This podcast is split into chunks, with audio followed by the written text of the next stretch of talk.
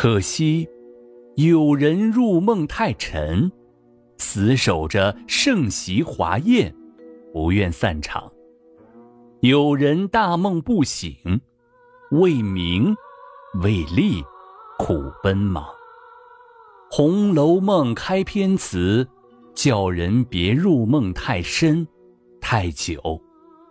死守着盛席华宴的人，到梦醒之时，就该失落了。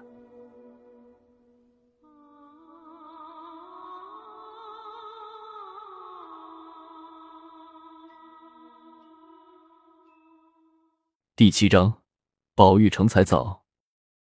这天，花园竣工，园内各处景致本该由元妃提匾作对，却因元妃没观赏过，无法提。各处又不能没有匾额对联，贾政就带一班亲客游园，先拟出临时写上，待元妃来后，再由他亲自题咏。众人刚到园门，见宝玉领着丫鬟小厮一溜烟般逃出来。却是宝玉游园解闷，听贾珍说老爷来了，鼠避猫般想逃，不料却迎面撞上贾政。贾政听熟识说宝玉别的学业一般，专会吟诗作对，有些歪才，就让他留下，想试试他。宝玉不知是福是祸，只好硬着头皮留下来。贾政让执事关上园门，先看了外观，见式样新颖。不落俗套，没有刻意雕琢的痕迹，自是高兴。接着大开园门，一座青翠的假山迎门而立，遮断视线。众亲客齐赞：“好山，好山！”贾政说：“没有这山，园中景色一览无余，还有神妖去。那山是千姿百态，奇形怪状，中间有条羊肠小径。”贾政等人微一走进山口，见山头上有一块镜面般光滑的白石，正是题字用的。贾政就让亲客们议论。亲客们已看出贾政让宝玉跟来的用意，只用俗套来敷衍，七嘴八舌的说了十几个。贾政都不中意，就让宝玉你。宝玉说：“古人云，编新不如数旧，刻骨终胜雕金。此处不是正经。”不如直书“曲径通幽”四字，众人都说是极妙极。二师兄天分高，才情远。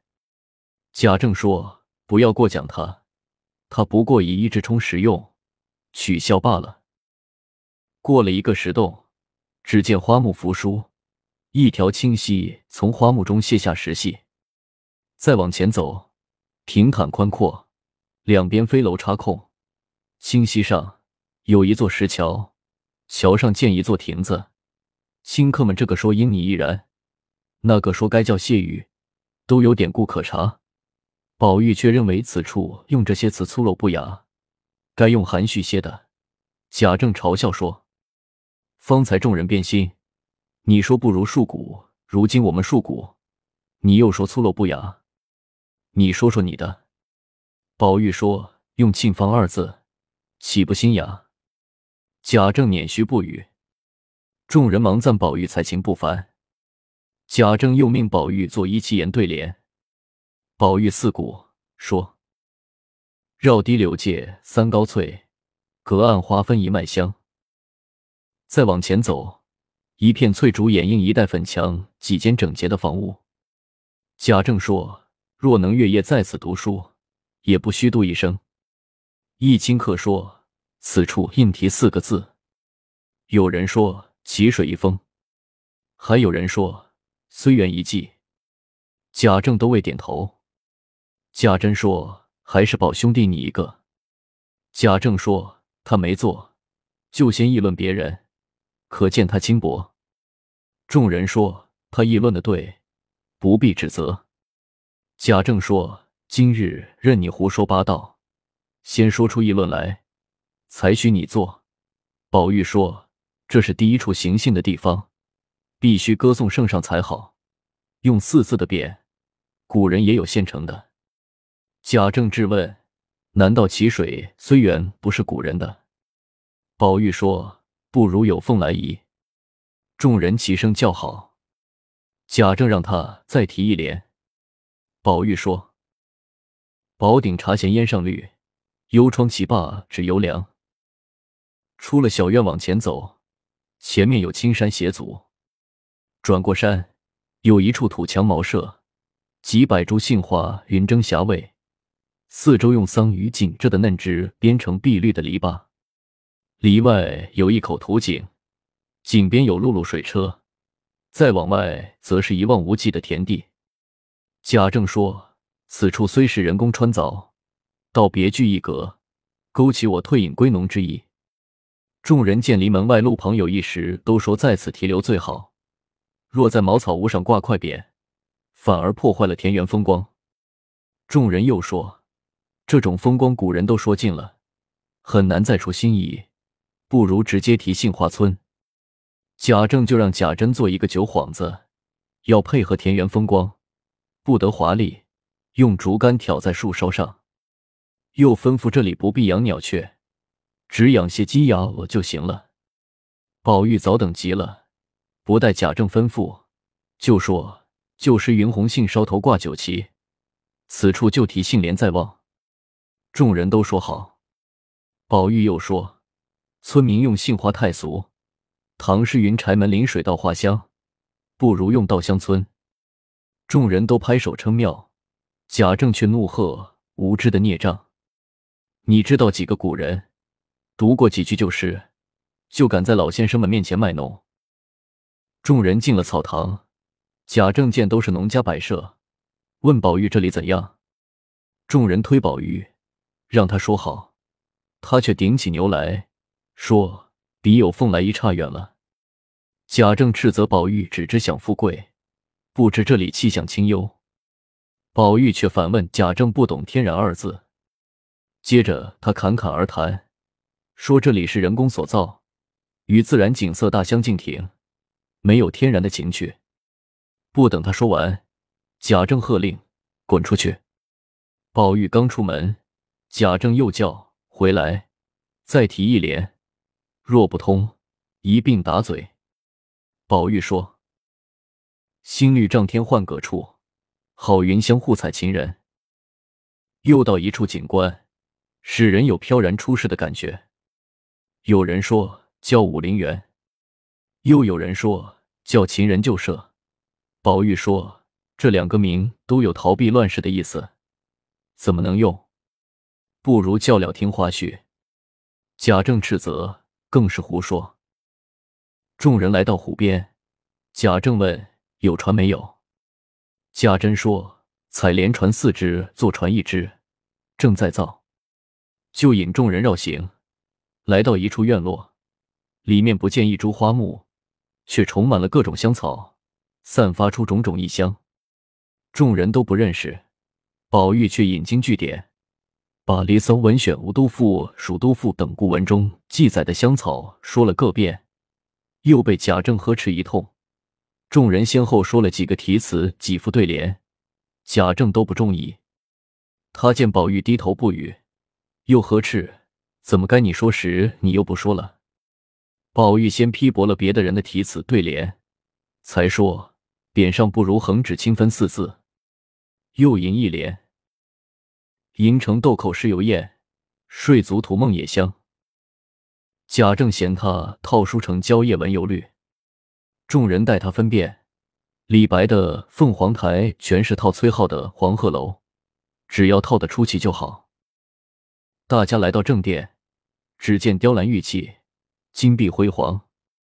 贾政说：“太富丽了些。”众人说：“此处题蓬莱仙境才妙。”宝玉心中忽有所动，似乎到过这个地方，却又一时想不起来，不由走了神，连贾政让他提咏也无心了。众人见贾政要发火，连忙劝解。贾政也怕过分难为宝玉，贾母不依，就说：“限你明天提来，提不好定不饶你。”众人出来，有人来回，贾雨村派人来有事。贾政就领人从另一面出去，走马看花般观赏其他景致。众人走累了，贾政见前面有一座院落，就进去歇脚。院中点缀着山石，种着碧桃、芭蕉，一株西府海棠格外娇艳。众人议论一番海棠，宝玉又发一通高谈阔论。贾政问：“这里提什么新鲜字？”一人说：“提交鹤。”又一人说：“重光泛彩方妙。”贾政与众人都说好，宝玉却说：“妙是妙，可惜只说了海棠的红，遗漏了芭蕉的绿，不如提红香绿玉，方两全其美。”贾政连连摇头，说：“不好，不好。”众人进屋，里面与别处截然不同，竟分不出间隔。原来四面都是雕空玲珑的木板，请高手匠人雕出的各种美丽的花样。再看墙上，都是按古董的外形抠出的槽子。众人齐赞：“好精致。”贾政转了几圈，竟迷了路，好容易找个门，却见自己与一群人迎面走来。原来是面大镜子。转过镜子，门更多了，只好由贾珍引路，方转出来。众人都称赞：“有趣，有趣，搜神夺巧。”太好了！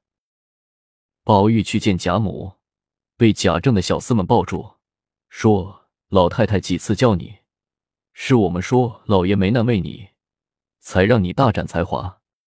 人们都说你做的事比众人的都强，该赏我们吧。”宝玉说：“好，一人一吊钱。”小厮们说：“谁没见过一吊钱？”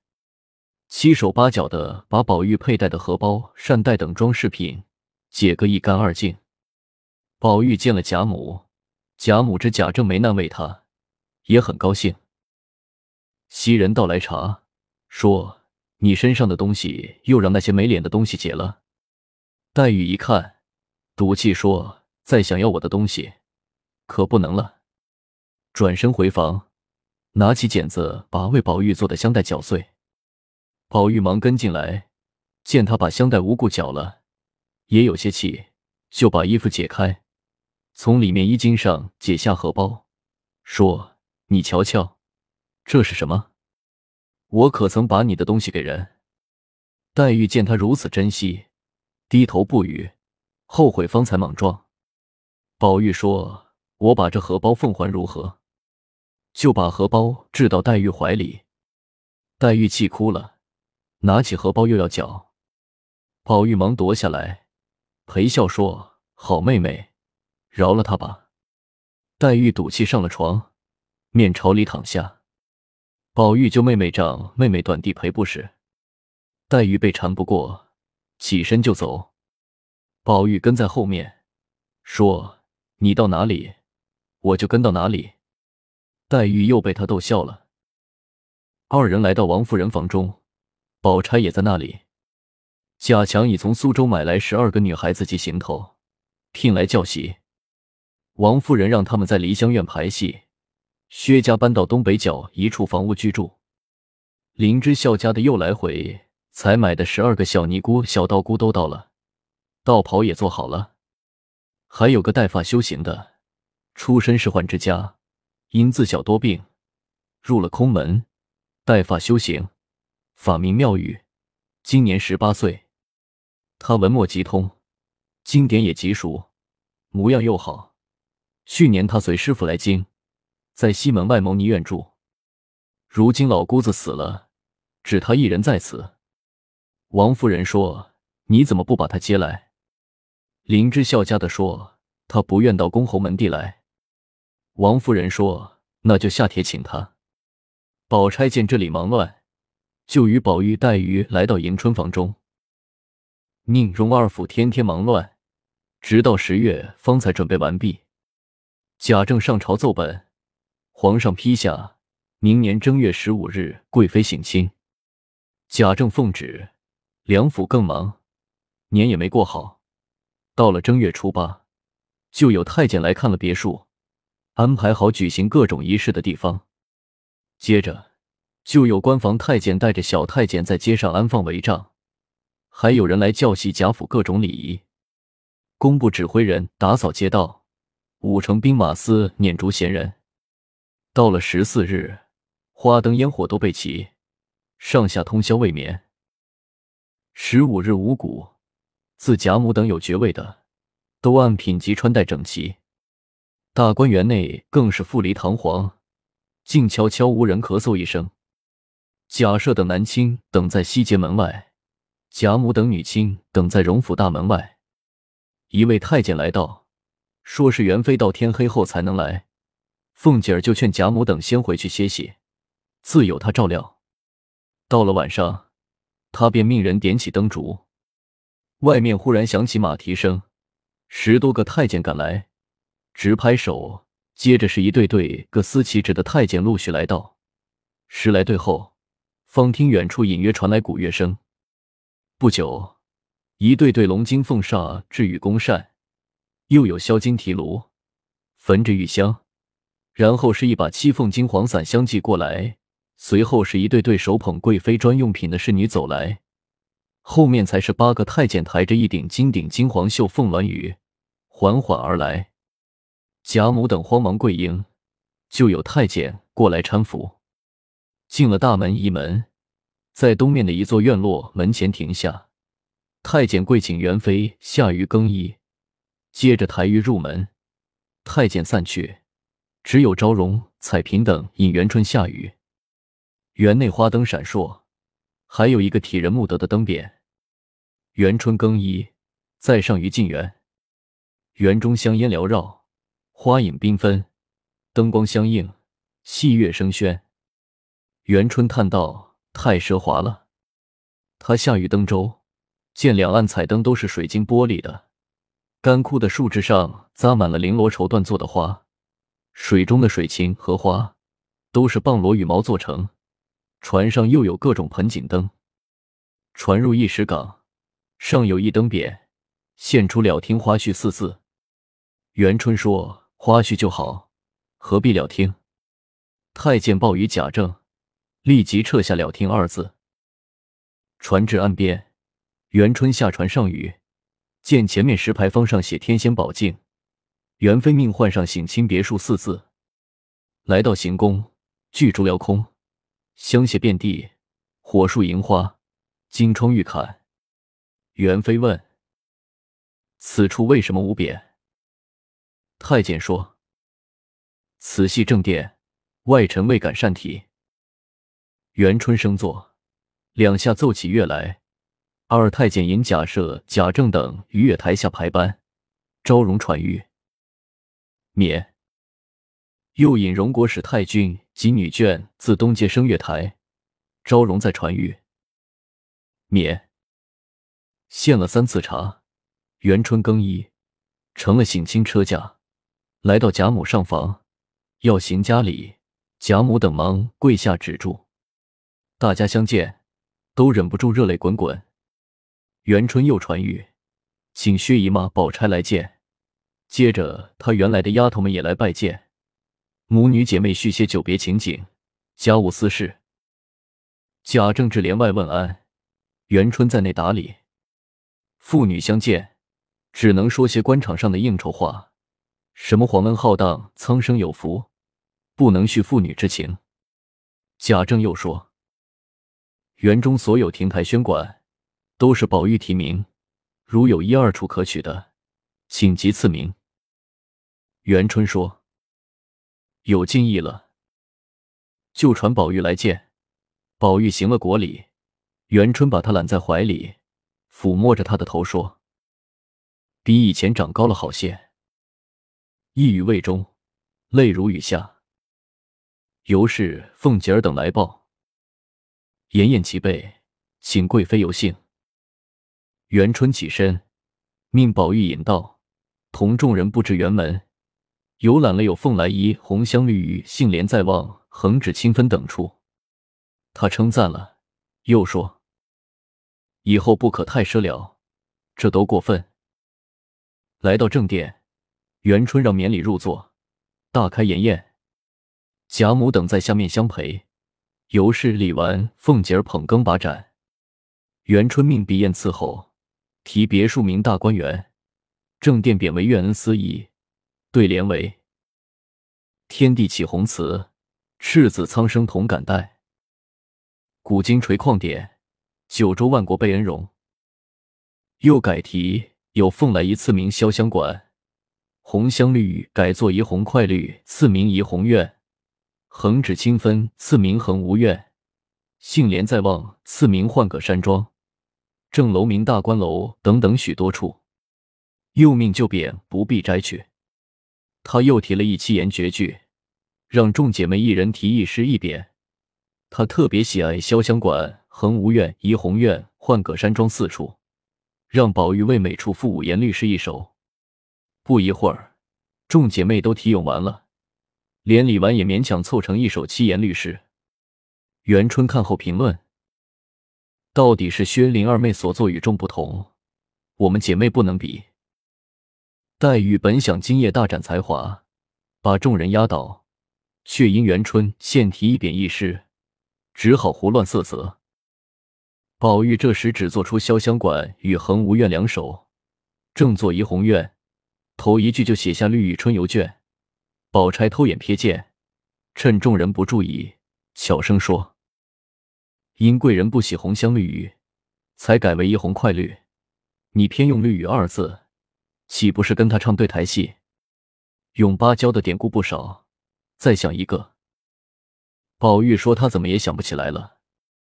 宝钗嘲笑说：“将来金殿对策，恐怕你连赵钱孙李都忘了。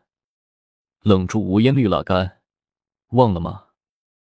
宝玉说：“姐姐是我的意思是了。”宝钗怕耽误他的功夫，转身走了。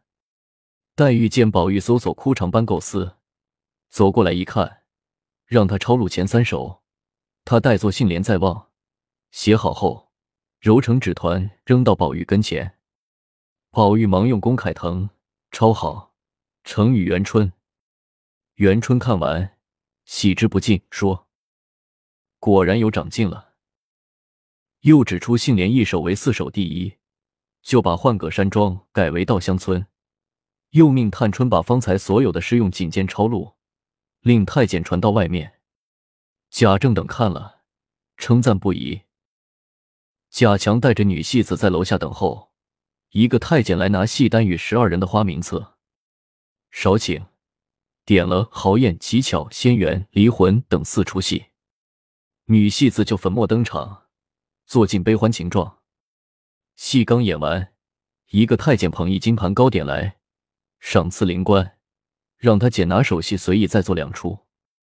灵官又演了相怨相骂，元春夸奖了他，额外赏他两匹公绸、两个荷包、金银刻子并十物。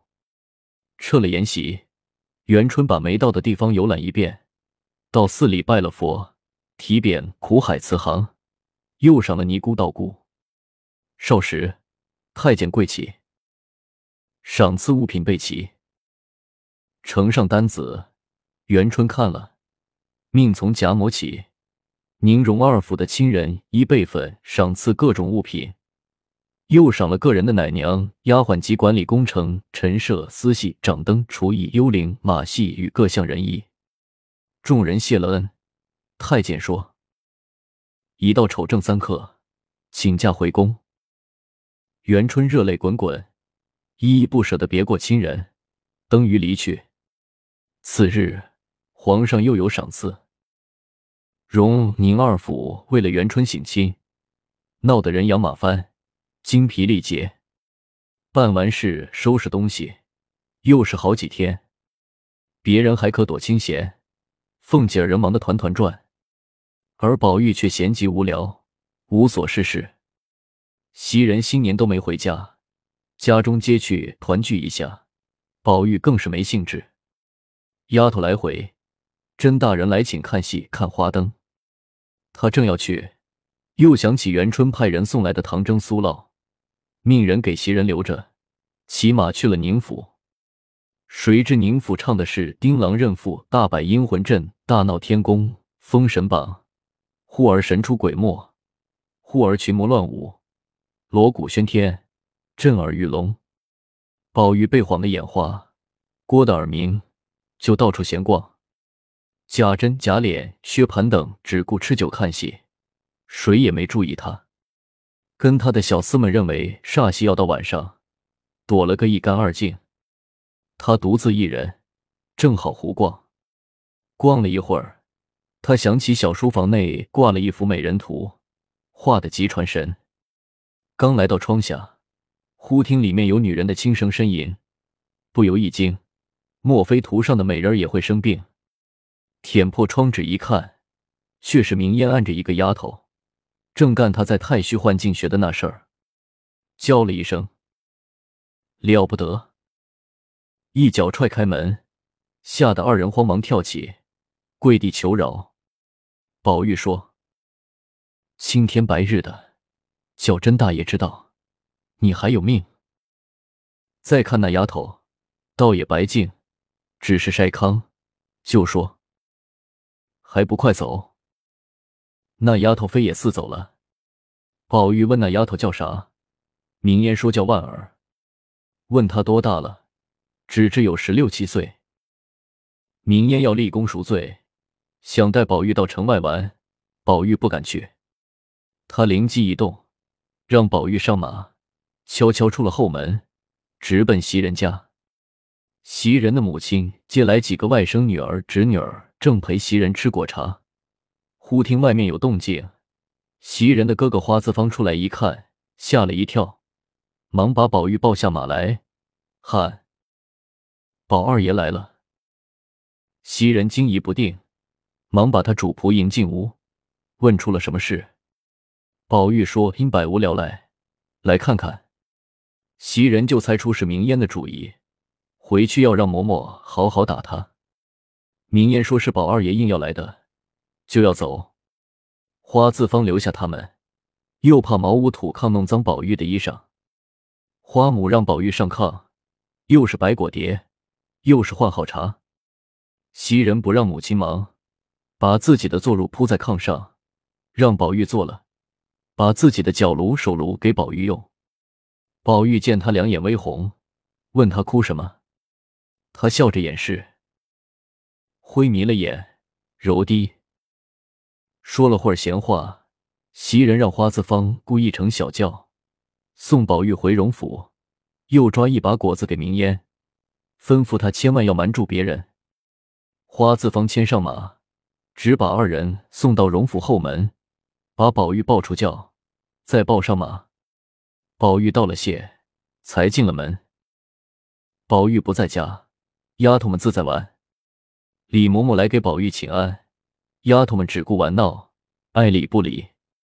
他嘟嘟囔囔坐下来，问他们宝玉的近况。丫头们因他已告老出去，根本不把他放在眼里。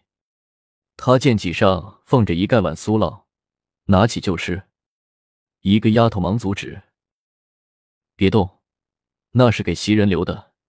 我们爷回来又惹气生。”李嬷嬷气得大骂。别说我吃他一碗牛奶，再好的也该吃。他吃我的奶长大，我偏吃了，看他怎样。你们怕袭人，他是我调教出来的，什么玩意儿？一赌气把苏酪一饮而尽。有个懂事的丫头奉承他，他还不领情，甩手走了。宝玉回来，见晴雯躺在床上不动，问：“是病了？”还是赌输了。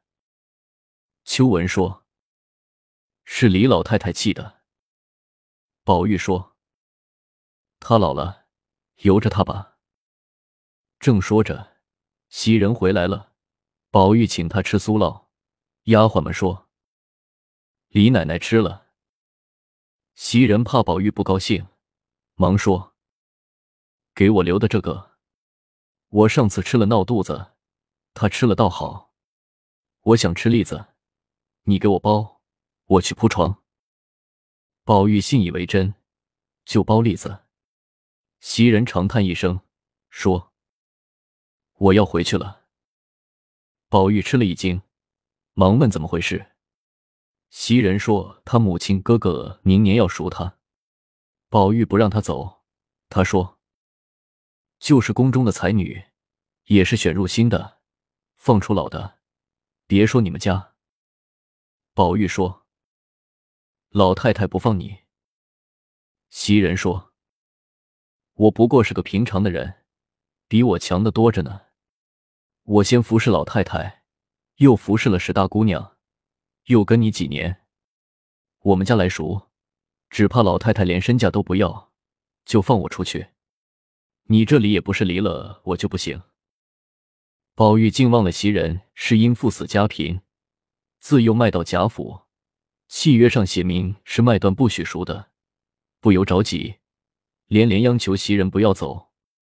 其实袭人是怕宝玉为了苏老的事与李嬷嬷生气，闹得大家都不好看，故意借题发挥，劝诫宝玉，他才不稀罕吃什么栗子呢。他见宝玉泪流满面，低声下气就说。你要留下我，得依我三件事。只要你依了，刀割脖子上我也不走。宝玉说：“好姐姐，别说三件，就是三百件我也依。只求你守着我，等我哪一天化成灰，不化成一缕青烟，被风吹散，你爱到哪里就到哪里。”袭人忙捂他的嘴说。我劝你正为这，你说的更狠了。这是头一件要改的。宝玉说：“改了。”再说，你拧我的嘴。袭人说：“第二，你在老爷面前要收敛些，别只批驳毁谤他人，装出喜欢读书的样子来，叫老爷少生泄气。”宝玉说：“再不说了。”袭人说：“不许毁僧谤道，调脂弄粉。再有一件重要的，不许再吃人家唇上茶的胭脂了，也要改了那爱红的毛病。”宝玉说：“都改，都改。”袭人说：“你都依了我，拿八抬大轿抬我也不出去。”宝玉说：“你长在我这里，没轿抬你。”二人还说，秋文进来说：“三更了，老太太派人来问了。”宝玉取过表来一看，果然已到亥正，就脱衣睡了。次日清晨，袭人只觉头晕目眩，四肢火烫，躺倒不起。宝玉回明贾母，请医诊治，不过是偶感风寒，开药疏散。宝玉命人煎好药。让他喝了，给他蒙上被子发汗，就到黛玉房中去。